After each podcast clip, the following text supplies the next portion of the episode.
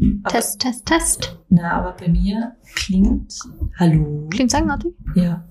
Hallo. Aber jetzt nur dein Mikrofon oder mein Mikrofon? Mein Mikrofon. Aber ich weiß nicht. Ich, Aber die Aufnahme letzte Woche war okay, oder? Mhm. Hörst du dir die Folge eigentlich an? Nein, ich habe sie mir jetzt nicht mehr angebracht.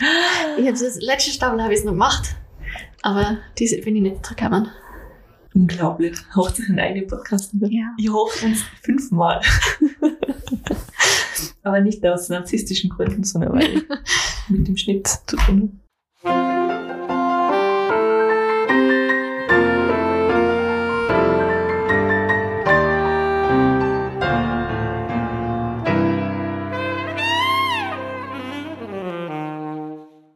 Ja, hallo, willkommen beim Vorwort. Ich bin die Christina Und ich bin die Pia.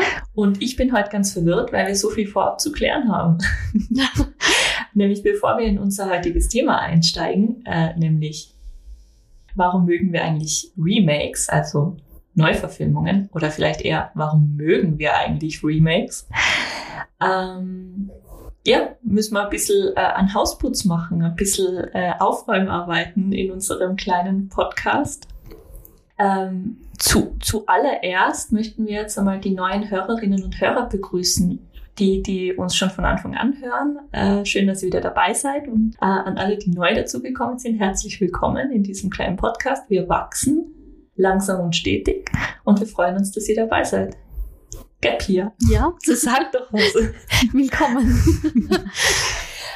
Und wir haben ja zu unserer äh, Folge, warum mögen wir eigentlich Cinematic Universes, auf Instagram äh, eine kleine Umfrage gestartet.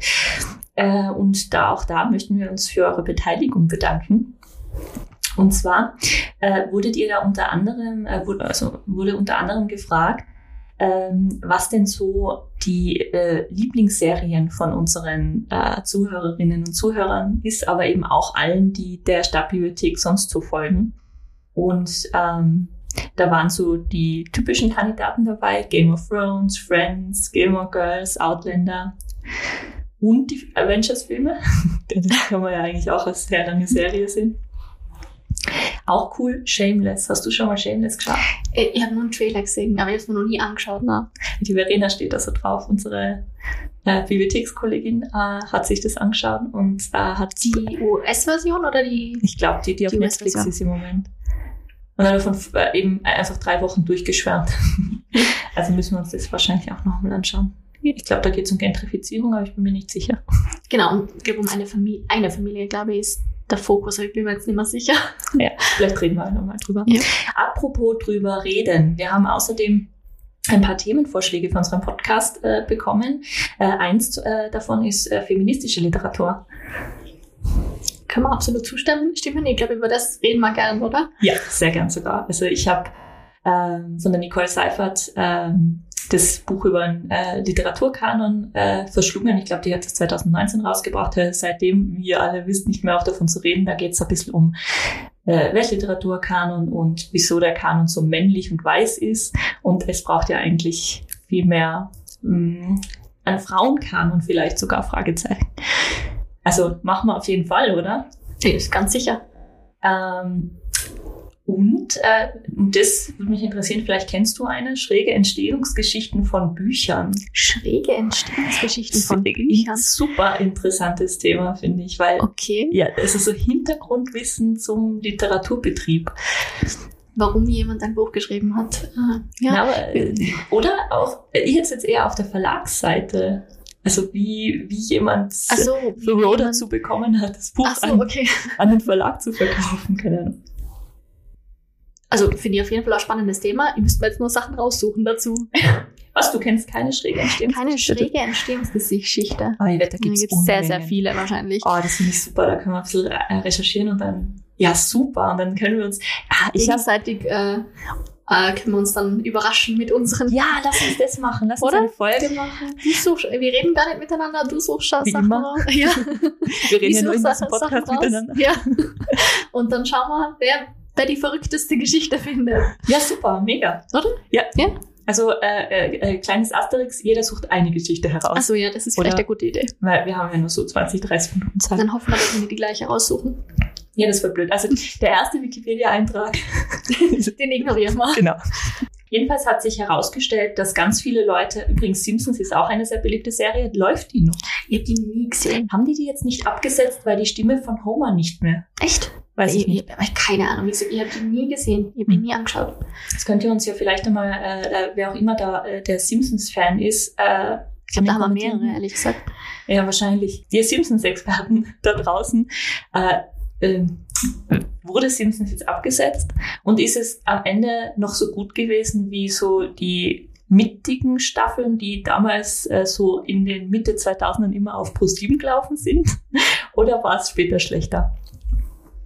Ähm, okay.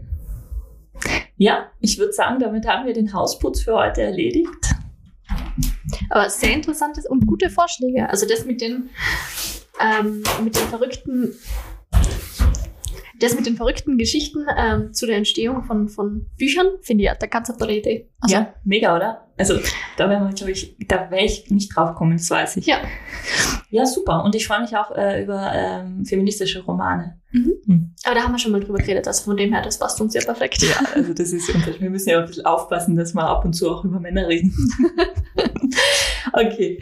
Ähm, na ja, gut. Also, Pia, äh, nachdem wir letzte Woche über die Cinematic Universes geredet haben und ich meinen, also ich habe mich jetzt beruhigt. Ich bin nicht mehr sauer auf The Walking Dead. Ich schaue es übrigens noch für alle, die das interessiert. Ich, ich schaue das jetzt gerade zum dritten Ich Mal. schaue auch immer noch das MCU, obwohl ich äh, das ist irgendwie so Hate-Watching inzwischen. Aber weil das, weil es lasst halt, halt doch nicht aus, oder? Ja. Man ist Ja. schon so investiert. Das ist, man, man kennt die Geschichte, man kennt die Grundlagen und man weiß, okay, ich weiß ganz genau, was ich da erwarten kann. Und manchmal, wenn ich einfach mein, wenn ich mein Hirn nicht anstrengen will und einfach mal was schauen will, dann läuft es halt. Ja, und das ist ja auch äh, ein großer Grund von äh, Studios, und da sind wir wieder bei den Hintergrundspielern, äh, warum es so viele Remakes gibt, also Neuverfilmungen von Stoffen, die man eigentlich schon kennt. Und damit wären wir mitten in unserem Thema für diese Woche. Ähm, Macht absolut Sinn, weil die Sachen natürlich schon einmal funktioniert haben. Also kann ich sie ja nochmal neu äh, verfilmen. Wie stehst denn du zu Remakes? Ähm, also an sich, dass man Stoff jetzt neu wiederverwendet, da haben wir ja auch schon mal geredet in der Folge über ähm, Nietzsche Heroes ins Zauberland, wie hat's geheißen? Howl's Moving Castle. Ähm, das wandelnde Schloss, so. Das ist der, der Titel, den ich gesucht habe. Ähm, dass Sachen immer wieder mal vorkommen und miteinander verbunden sind und so. Ähm, ich denke da immer an Sachen wie, wenn ich jetzt an König der Löwen denke, ähm, würde man denken, okay, das ist sicher eine originelle Geschichte, die Disney erfunden hat, aber im Grunde ist es ja eine Hamlet-Verfilmung, halt für Kinder. What? Ja, das ist, also Hamlet, es basiert auf Hamlet. Ähm, Der Onkel what? bringt den König um. Der Onkel wird zu einem Geist, äh, der Onkel wird zu einem Geist, der, der, der König wird zu einem Geist ist der als Geist wieder aufgetaucht. Das hat mich als Sechsjährige immer fürchterlich verwirrt. und der, und der Onkel wird der König und äh, nimmt die Königin zur Frau. Und oh mein Gott. im Endeffekt muss dann Rache geübt werden. also im Ja, Grunde, stimmt. Aber wieso hat mir das niemand gesagt in meinem lang, lang, langjährigen Literaturstudium? Das hat ist- niemand das ist das Online-Meme, das überall war, dass das äh, König der Löwen auf Hamlet basiert. Und das Lustige ist ja, dass Hamlet ja auch äh, keine Original, also das ist keine selbst erfundene Geschichte von Shakespeare, der hat sich ja auch schon auf frühere, frühere Quellen, Ja, ähm, ja. also hat frühere Quellen verwendet. Also da weiß man nicht genau, was es für eine Quelle ist. Da gibt's diese Idee von dem Urhan Hamlet oder vielleicht was noch an nordische Sage. Also das weiß man nicht genau. Aber das, dieses, also die- dieses Wiedererzählen von, Eben. also dieses Wiederaufgreifen von Stoffen, das ist, äh, das ist einfach, ein, ich glaube, urmenschlicher Instinkt, oder? Also Menschen haben sich ähm, immer schon Sachen erzählt und das geht wahrscheinlich auch auf, auf ähm, äh, ja, die Zeit zurück, wo es äh, nur mündliche Überlieferungen gab, wo es noch keine Schriftsysteme gab. So hat man ja, äh, damit hat man sich ja auch das Überleben gesichert und dann Eben. und äh, dann kam das Schriftsystem und dann hat man Dinge einfach immer wieder aufgegriffen. Also eben, von dem her macht es absolut Sinn für mich, dass Stoffe, dass Stoffe wieder verwendet werden. Ähm, also das ist für mich an sich nicht das Problem. Aber diese Remakes, die wirklich teilweise eins zu eins Wiederverfilmungen sind, ähm, die gehen mir teilweise schon auf den Keks. Also Apropos eins zu eins Wiederverfilmung und auf den Keks gehen. Also wir haben, glaube ich, positive und negative Sachen zu sagen zu dem Thema. Ich bin da auch sehr ambivalent. Es Weil, kommt immer auf die Geschichte und auf die Verfilmung drauf ja. an, je nachdem, wie gut oder schlecht sie gemacht genau. sind. Aber eins zu eins Wiederverfilmung. Und zwar das beste Beispiel dafür ist äh, der ähm, Horror Thriller-Film Funny Games. Den hast du sicher nicht gesehen, weil du magst Nein. keinen Horror. Der ist auch ein einziges Gemetzel.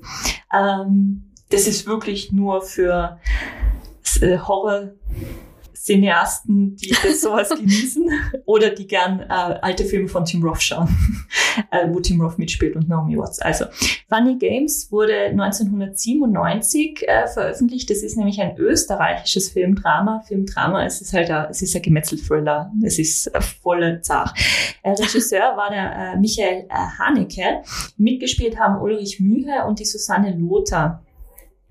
Ähm, und zwar, also es geht darum, um die Urlaubsidylle einer dreiköpfigen Familie und äh, da erscheinen dann zwei junge Männer, die äh, an denen dann Gewalt ausüben und die äh, sowohl äh, psychisch als auch physisch äh, den Gewalt antun. Und das ist, ähm, wie heißt der Regisseur, der Antichrist und so, der ist, ähm, äh, hm. naja, oder vielleicht kennt jemand von euch Hereditary. Also das ist diese Art von Horror, ist das so ein bisschen ähm, halt also Psycho-Horror. Und der Film äh, wurde dann 2007 unter dem Titel Funny Games US wirklich äh, Bild für Bild neu verfilmt. Das ist Bild für Bild getreu. Da haben mitgespielt das Hauptdarsteller eben Tim Roth und Naomi Watts. Ähm, und da war auch, und das habe ich so interessant gefunden, der Regisseur war auch wieder der Michael Haneke.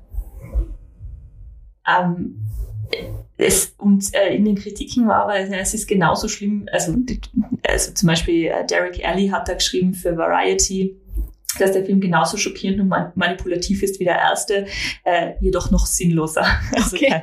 aber da, also das, das Funny Games war für mich immer so dieses Paradebeispiel für, was die Amerikaner machen. Die sind ja, die machen das ja ganz eigentlich immer, wenn die internationale Filme sehr, sehr gut laufen, werden diese Rechte von amerikanischen Studios aufgegriffen und anstatt dass sie einfach ähm, den internationalen Film zeigen, mit Untertiteln oder was oder in Synchro, äh, werden diese Filme neu gedreht für ein amerikanisches Publikum, weil Amerikaner sind keine Untertitel lesen gewöhnt, das mögen die gar nicht. Deswegen auch die, immer die ganzen witzigen Anspielungen in den Sitcoms. Was, das war ein französischer Film, da waren Untertitel dabei. Äh. Ähm, sie sind keine Synchronisation gewöhnt. Ich bin mir auch nicht sicher, ob es für so reale Verfilmungen äh, große Synchro-Szene gibt. In Deutschland ist die ja total groß und ganz bekannt, in Amerika nicht. Ähm, und ich glaube, es liegt auch viel so äh, filmwissenschaftlich gesprochen an der Filmsprache. Ähm, also die Konventionen des Filmemachens, das heißt, wie frame ich Sachen, wie wird das äh, geeditet, ähm, äh, solche Sachen meine ich, ähm, äh, Cinematografie, sowas. Ähm, das ist ja auch von Land zu Land ein bisschen anders und Pacing und. Ja, und die Amerikaner sind halt das wirklich schon gewöhnt, ihr actionreiches und schnell gecuttetes, ich weiß nicht, wie man das nennt, aber ja, ähm, ja äh, rapidere Art äh, eines Film, einen Film zu machen. Und irgendwie, und das ist, haben sie ja auch mit, ähm, äh, erinnerst du dich an den Film Ziemlich beste Freunde? Ja, genau, ja. Das war ja ein Hit in Frankreich, oder? Ja. Genau, französische Tragikkomödie 2011. Omar Sy und François Cluzet. Ähm, das war, ähm, der, ich, den hat man sicher noch im Kopf. Das war riesig, glaube ich, damals. Ja, wir haben sogar die Biografie, glaube ich, da. Mhm, genau, der, der basiert auch auf einer mhm. Biografie. Und in 2017 wurde das dann für Amerika adaptiert. Ah, das habe ich nicht mitgekriegt. Ja, das, äh, und zwar unter dem Titel Mein bester Freund und ich. Äh, und äh, auf äh, Englisch The Upside. Äh, und zwar äh, spielen damit Brian Cranston als der Mann im Rollstuhl und Kevin Hart. Okay, das kann ich mir gar nicht vorstellen. Und, ähm, ja. Vor allem, weil der Humor, den Kevin Hart oft in seinen Filmen hat, so Ist gar nicht mit diesem ja, Flair, das der erste Film, also das, der Originalfilm genau. gehabt hat, zusammenpasst. Das, das ist, genau. Ja. Interessant, oder? Ja. Und das ist halt dann, wo ich, wo, wo ich glaube, dass sich die Amerikaner einfach keinen, also keinen Gefallen tun auf einer Ja, auf einer Erlebnisebene. Wahrscheinlich würde es mehr Sinn, aber würde es auf dem Markt Sinn machen, das umzu, äh, da ein Remake draus zu machen. Ja, natürlich, eben, weil wenn sie sehen, ah, das war voll der Hit in Frankreich und so viele, die haben, die haben so und so viel Geld ein, eingebracht, aber dann zu sagen, okay, nimm das her und, und mach mein eigenes Ding draus und äh, ist vielleicht auch ein Kassenschlager, macht absolut Sinn aus, vom Geschäftsmodell her. Aber dann geht's halt nicht wirklich um die Kunst oder darum, was sie wirklich im Film vermittelt, sondern halt eher darum, Kohle zu machen. Ja, das Studio geht ja ein wesentlich geringeres Risiko ein, äh, indem es das schon Anstatt, weiß. dass sie eine komplett original, äh, originelle Idee hernehmen, wo Muss ich ja ein komplettes Risiko, eben, ein Mhm. komplettes, komplettes Risiko eingehe. Ähm, ja, ich habe auch ein bisschen geschaut. Ich habe ähm, Wikipedia wieder mal ein bisschen durchforstet. Ähm, und ich habe einfach Sachen gesucht, wo ich mir gedacht habe, okay, da muss es einfach viele Remakes geben. Disney. Ja, Ah. das, das auch. Aber, aber was mir sofort eingefallen ist, war Anna Karenina. Ich weiß nicht warum gerade Anna Karenina, aber ich habe mir gedacht, Okay. da muss es doch einen Haufen Verfilmungen geben Ja. inzwischen. Und äh, ja, also nur auf Wikipedia, und ich meine, das ist ja nicht, also das Go-To, das, also das heißt ja nicht, dass es auf jeden Fall stimmt, was da alles draufsteht, aber die Liste war mal 17 Filme und 6 Serien. Übrigens eine neue Netflix-Serie gibt's auch, die übrigens Anna K. heißt. Boah. Ähm, ja, die kommt noch raus. Ähm, vier Ballette und drei Musicals. Also, und, und dann bin ich so, okay, was kann ich finden, was noch mehr äh, Verfilmungen macht? Charles hat? Dickens? Genau. Ja. Die Weihnachtsgeschichte. Habe ich auch auf der Liste Hast du, stehen. auch auf der Ja. Liste? Hat- hast du die Wikipedia? Wikipedia für, das war genial. Da gibt's eine extra Seite für Adaptionen. Ähm, und die Seite ist eingeteilt, da habe ich nicht einmal nachgeschaut, wie viele es sind, weil die ist eingeteilt in Filme. Da habe ich gezählt, das waren 37. Fernsehen, das sind 45. Und dann noch Audioproduktionen, Opern, Ballette und dann noch Graphic Novels und Comics. Und ich meine, ja, das sind jetzt keine Remakes im normalen Sinn, aber es war einfach faszinierend, dass es eine eigene Wikipedia-Seite mit so vielen Adaptionen gibt. Also, faszinierend. Ja, ich meine, weil da ist irgendwie so auch das Geschäftsmodell halt so ein bisschen, jetzt ist wieder Weihnachten, jetzt ist, äh, da, da- das so funktioniert ja auch so ein bisschen die Filmindustrie, oder? Du hast neue Schauspieler und die brauchen ja eine Fläche und das ist der Stoff, der funktioniert und dann lässt du halt ähm, Saoirse Ronan im neuen Little Women mitspielen, das dann von einer äh, feministischen, bekanntermaßen feministischen Regisseurin äh, Greta Gerwig. danke, der Name jetzt auch kurz eingefallen. ähm, äh, die aber jetzt über, mit Barbie noch bekannter geworden ist, äh, lässt du das halt neu, den Stoff so neu aufleben. Und das ist aber übrigens was, was mir an Remakes, äh, wo ich dann schon, also ich bin extrem genervt zum Beispiel von diesen ganzen Disney-Remakes. Deswegen habe ich erst einmal ein super negatives Bild von der ganzen Thematik gehabt. Weil diese Live-Action-Verfilmungen aller Disney-Filme, Pinocchio, äh, Schön und das Biest, alles, alles, alles Ariel, ähm, ähm, ist, das ist, äh, für mich ist es, also erstens brauchen die, müssen die, Disney selber muss ja keine Rechte kaufen. Das heißt, das liegt ja alles schon bei ihnen, die sparen sich da heiden Geld. Sie wissen, die ganzen 90s Kids, die mit diesen äh, hochwertigen Filmen, die ja damals wirklich äh, unfassbare Kassenschlager waren, da holst du die alle noch einmal ab. Ja, das Diese reine Nostalgie. Nostalgia-Bait im Grunde, oder? Mhm. Also Leute mit ihrer Nostalgie wieder ähm, in, die, in die Kinos, in die Sitze zu bringen. Aber äh, was ich da halt da finde, ähm, ich finde, die Animation hat da was ganz was anderes mit dem Film gemacht. Mhm. Ähm, ich meine, gerade wenn da jetzt den neuen König der Löwen, der ist ja auch noch animiert, aber halt realistisch animiert. Aber ich finde, das war viel farbenfroher und viel schneller. Wenn ich jetzt zum Beispiel die, die neue Ariel, äh, die kleine Meerjungfrau vergleicht, da gibt's diese Szene mit diesem Unter dem Meer, äh, wo die ganzen Fische halt ähm, tanzen und singen. Ähm, und wenn ich das mit der alten Version vergleiche, da waren so viele verschiedene Farben und, und Fische und es war viel Bewegung drin und Musik drin und Rhythmus drin. Und in der neuen Version sind da einfach nur äh, ein paar Fische und sie sind extrem langsam. Dadurch, dass es natürlich realistisch sein soll, Mhm. Ähm, können sie sich nicht so schnell bewegen im Wasser, weil das ja nicht realistisch wäre. Und dann geht aber so viel Lebenslust und so viel, was, so viel Charme, das, das das alte Original gehabt hat, geht einfach verloren. Ja, Und das ist bei all diesen Filmen irgendwie. Also ich finde, da ist auch noch dieser Mediumswechsel von, okay, ich habe einen animierten Film und ich gehe jetzt auf einen Live-Action, unter Anführungszeichen, weil es ist ja immer noch ein bisschen was animiert. Aber ja, ich finde, da geht einfach so viel verloren zusätzlich. Und was jetzt aber, ähm, mir positiv dann eingefahren ist beim Thema Remake.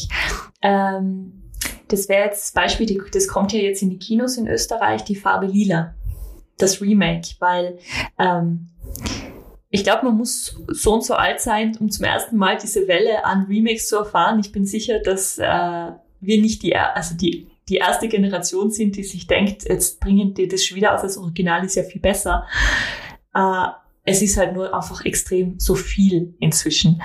Ähm, aber ähm, bei der Farbe Lila, das ist äh, ein, basiert ja auf dem Roman von der Alice Walker, der ist 1982 rausgekommen. Jetzt hat Steven Spielberg den in äh, verfilmt 1985 äh, und zwar mit ähm, Whoopi Goldberg in der Hauptrolle. Und ähm,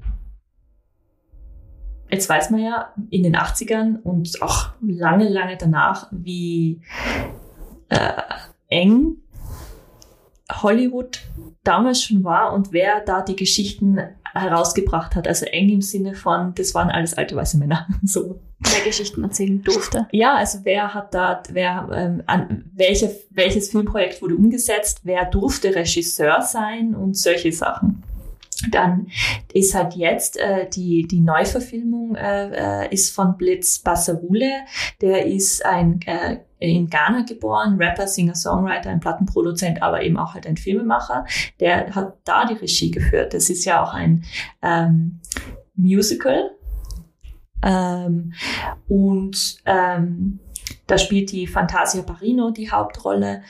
Ähm, und da habe ich mir dann schon gedacht, äh, in dem sehr speziellen Fall auch, finde ich ein gutes Beispiel dafür, können Remakes halt auch einfach von, also Stoffe ver verarbeitet werden von anderen Stimmen, die in der Vergangenheit keine Chance auf den Mainstream hatten. Und plötzlich hörst du Stimmen, die du damals nicht gehört hattest. Und Steven Spielberg ist da auch ein Producer in diesem, in dieser, in diesem Remake von seinem Film. Aber ähm, Nichtsdestotrotz finde ich, dass das auch Stimmen ermöglicht in, in Aufarbeitung von Trauma und die Rückaneignung äh, von Stoffen, die ja eigentlich ihnen schon immer gehört haben.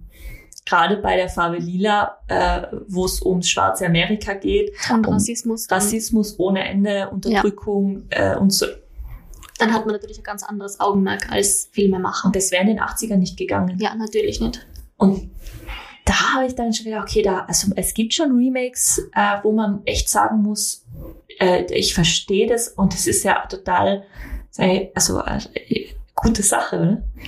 Ja, und vor allem in dem Fall ist es ja auch so, die Fabrile ist jetzt nicht schon hundertmal verfilmt worden. Also da ist man ja jetzt schon so reizüberflutet von so vielen anderen Verfilmungen mhm. und mhm. Interpretationen des Ganzen. Weil eben, wenn ich mir jetzt so Sachen wie Anna Karenina anschaue, okay, braucht es wirklich 17 Filme? Wie bei Emma. E, eben, das habe ich angeschaut, aber da waren zum, noch nicht so viele. Ähm, Stolz und Vorurteile waren noch ziemlich viel. Aber was alles getoppt hat, war Jane Eyre. Da gibt es über 70 Adaptionen. Über 70 Adaptionen. Ja, oh das ist verrückt. Ich meine, ja. ich mag Jane Eyre voll gern und ich finde es einen tollen Text, aber 70 Adaptionen ist dann vielleicht doch ein bisschen übertrieben. Was man halt auch argumentieren kann, also was ich als Argument wieder für Remix gelesen habe, dass viele Filmschaffende äh, auch sagen, ja, okay, es gibt viele Remakes, aber das sind gerade in diesen wirtschaftlich unsicheren Zeiten die Projekte, die dann wiederum äh, die kleinen kreativen Independent-Sachen finanzieren, weil den Mid-Level, Mid-Budget-Film gibt's ja bekanntermaßen nicht mehr. So gebe jemand Matt Damon bitte eine Arbeit. Gott sei Dank hat er ja jetzt in, dem, in Oppenheimer Rolle gehabt. Das war knapp. Und, aber das ist schon schade. Also jetzt habe ich war mal äh, krank und habe auf Netflix dann äh, so die ganzen Pretty Woman und die, die ganzen Sachen, mhm. die man halt einfach irgendwie irgendwann im Free TV so geschaut hat oder so. Ich bin ja, da sind wir glaube ich beide zu jung, als dass wir die noch im Kino gegangen wären. Aber das fehlt so ein bisschen. Und Zuschauer, wenn sie ins Kino gehen, haben ja inzwischen schon andere Erwartungshaltung, oder? Also, also die würden sich nicht Goodwill Hunting im Kino anschauen. Da würdest doch jetzt nicht in Cineplex fahren und sagen, Na? Ähm, ich schaue mir jetzt Goodwill Hunting an, sondern da würdest du sagen, ja, Avengers 35. Ja, weil, aber das hat, da hat sich halt unsere Einstellung zu Kinos auch ein bisschen geändert. Das okay, ich will das Bombastische, ich will, ähm, mhm. ich will IMAX oder 3D oder 4D gibt's ja inzwischen auch schon. Ähm, ich will, dass es eine Experience ist. Ähm, und äh, das, ge- es ist halt auch so, dass jeder von zu Hause halt auch schon seinen großen Bildschirm oft hat. Ja, stimmt. Ähm, und eben Netflix mit Streaming und, und die ganzen anderen Streaming-Angebote, die es gibt, da kann ich daheim eben auch dann die Dramen schauen, wenn ich will, aber muss nicht unbedingt ins Kino und doppelt zahlen für Popcorn und Nachos oder was auch immer. Das kostet ja echt, echt, ja, es echt ist teuer, viel es Geld. stimmt ich mein, wirklich. echt viel Geld. Ja. Dann bist du wirklich, also da musst du halt überlegen, welchen Film du dir anschauen gehst. Und dann möchtest du halt das Spektakel haben. Ja. Ähm, Weil dann gehe ich ja in neuen Avatar mit ähm, der für die Leinwand gemacht Ja. ist. So. Stimmt, ich war Oppenheimer, war ich, aber auch, weil ich gewusst habe, dass es äh, Christopher Nolan und halt äh, es äh, für, für die Leinwand ja, für die. Leinwand gemacht, Mhm, oder? Genau. Bombastisch ist der falsche Ausdruck in dem Zusammenhang. Oh ja, Schneiden wir das vielleicht raus. ja, Pia, ich habe das hiermit herausgeschnitten. Ja, okay. Wink, wink, nut, nut. ähm, ja. Äh, was ich dich noch fragen wollte, fällt dir was ein, was definitiv kein Remake war, das dir voll gut gefallen hat in letzter Zeit? Was? also, ich bin ja jetzt halt seit Anfang des Jahres auf so einem Walking Dead Tangent. ähm, das heißt, ich glaube, ich habe keine anderen Sachen konsumiert als diese Als Serie. Ähm, hm, warte, da muss ich jetzt nachdenken. Ähm, was war denn der letzte Film, den ich überhaupt geschaut habe? Ich schau, äh, ke- weiß ich nicht. Schaust du keine Filme, nur mehr Serien? Warte, Warte. wo ist mein Handy? Der Oppenheimer, aber das ist auch schon länger her. Ja, stimmt. Oppenheimer. Oppenheimer war der letzte Film, den ich geschaut habe, der noch kein Remake ist, glaube ich. Hoffentlich. Ja, stimmt, ja, Oppenheimer. Aber es war einfach der letzte. Das war jetzt, Ja. es ist nicht mein liebster Film aller Zeiten. Ähm, nachdem, ich meine, Aber der wäre zum Beispiel auch ein Riesenerfolg. Also, König der Löwen, aber das ist ja auch offensichtlich. war mein erster Kinofilm. Äh, aber gut, auf Shakespeare passiert ja im Grunde eh alles. Das Erste, was im Eng wenn du anfängst Englisch zu studieren, nachher lernst, dass Shakespeare im Grunde die, die komplette ganze westliche, den westlichen, hat. ja, aber den ganzen westlichen Kultur, Literaturkanon hat der ja schon e- enorm geprägt. Deswegen ist der ja auch immer so wichtig. Unglaublich. Da Shakespeare. Hamlet. Und deiner? Äh, meine, ähm, kein Film, aber eine Serie, das war Blue Eye Samurai. Das war das erste, was mir eingefallen ist, wo ich da dran gedacht habe. Äh, das ist eine Netflix-Serie, die 22 oder 23 rausgekommen ist. Ich weiß es jetzt nicht mehr, aber sie spielt im 17. Jahrhundert in Japan. Und ich habe es so interessant gefunden, weil das eine Geschichte ist, die ich so überhaupt noch nie äh, gesehen habe. Ähm, der Titel bezieht sich auf die Hauptfigur, Miso. Äh, Miso ist äh, Japanerin, aber ihr Vater ist äh, weiß. Ähm, wir wissen nicht, wer er ist, aber das ist in dem Sinn auch unwichtig, weil sie will einfach nur Rache nehmen an ihm, weil sie in ihrer Gesellschaft ausgegrenzt wird, weil sie blaue Augen hat und deswegen Blue Eye Samurai. Und es ist eindeutig nichts für Kinder, es ist animiert, aber für Erwachsene eindeutig. Ähm, aber ich habe es einfach als so eine kreative und tolle Geschichte gefunden ähm, und die Animation war wirklich toll gemacht, also sehr schön. kreative Animation äh, auf Netflix Great Pretender ist ähm, so diese Mischung aus Anime und ähm, ähm, äh, US-Zeichenstil. Also das hat sich ja ein bisschen vermengt seit der Globalisierung und Digitalisierung.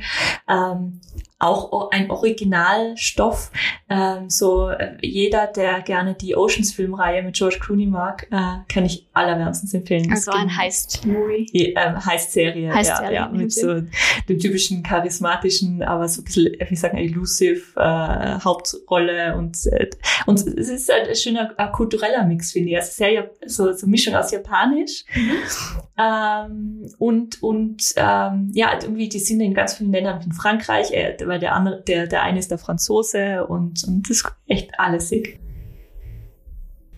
Ja, ja, also so können, also ich glaube Remix, wär- also, äh, Remixes, Remixes. Remakes wird es halt immer geben, weil wir immer das Bedürfnis haben werden, äh, Stoffe unserer, unserem Zeitgeist anzupassen, unserer äh, den auch Erwartungshaltungen und äh, die, die Sensibilisierung für Dinge steigt, ja.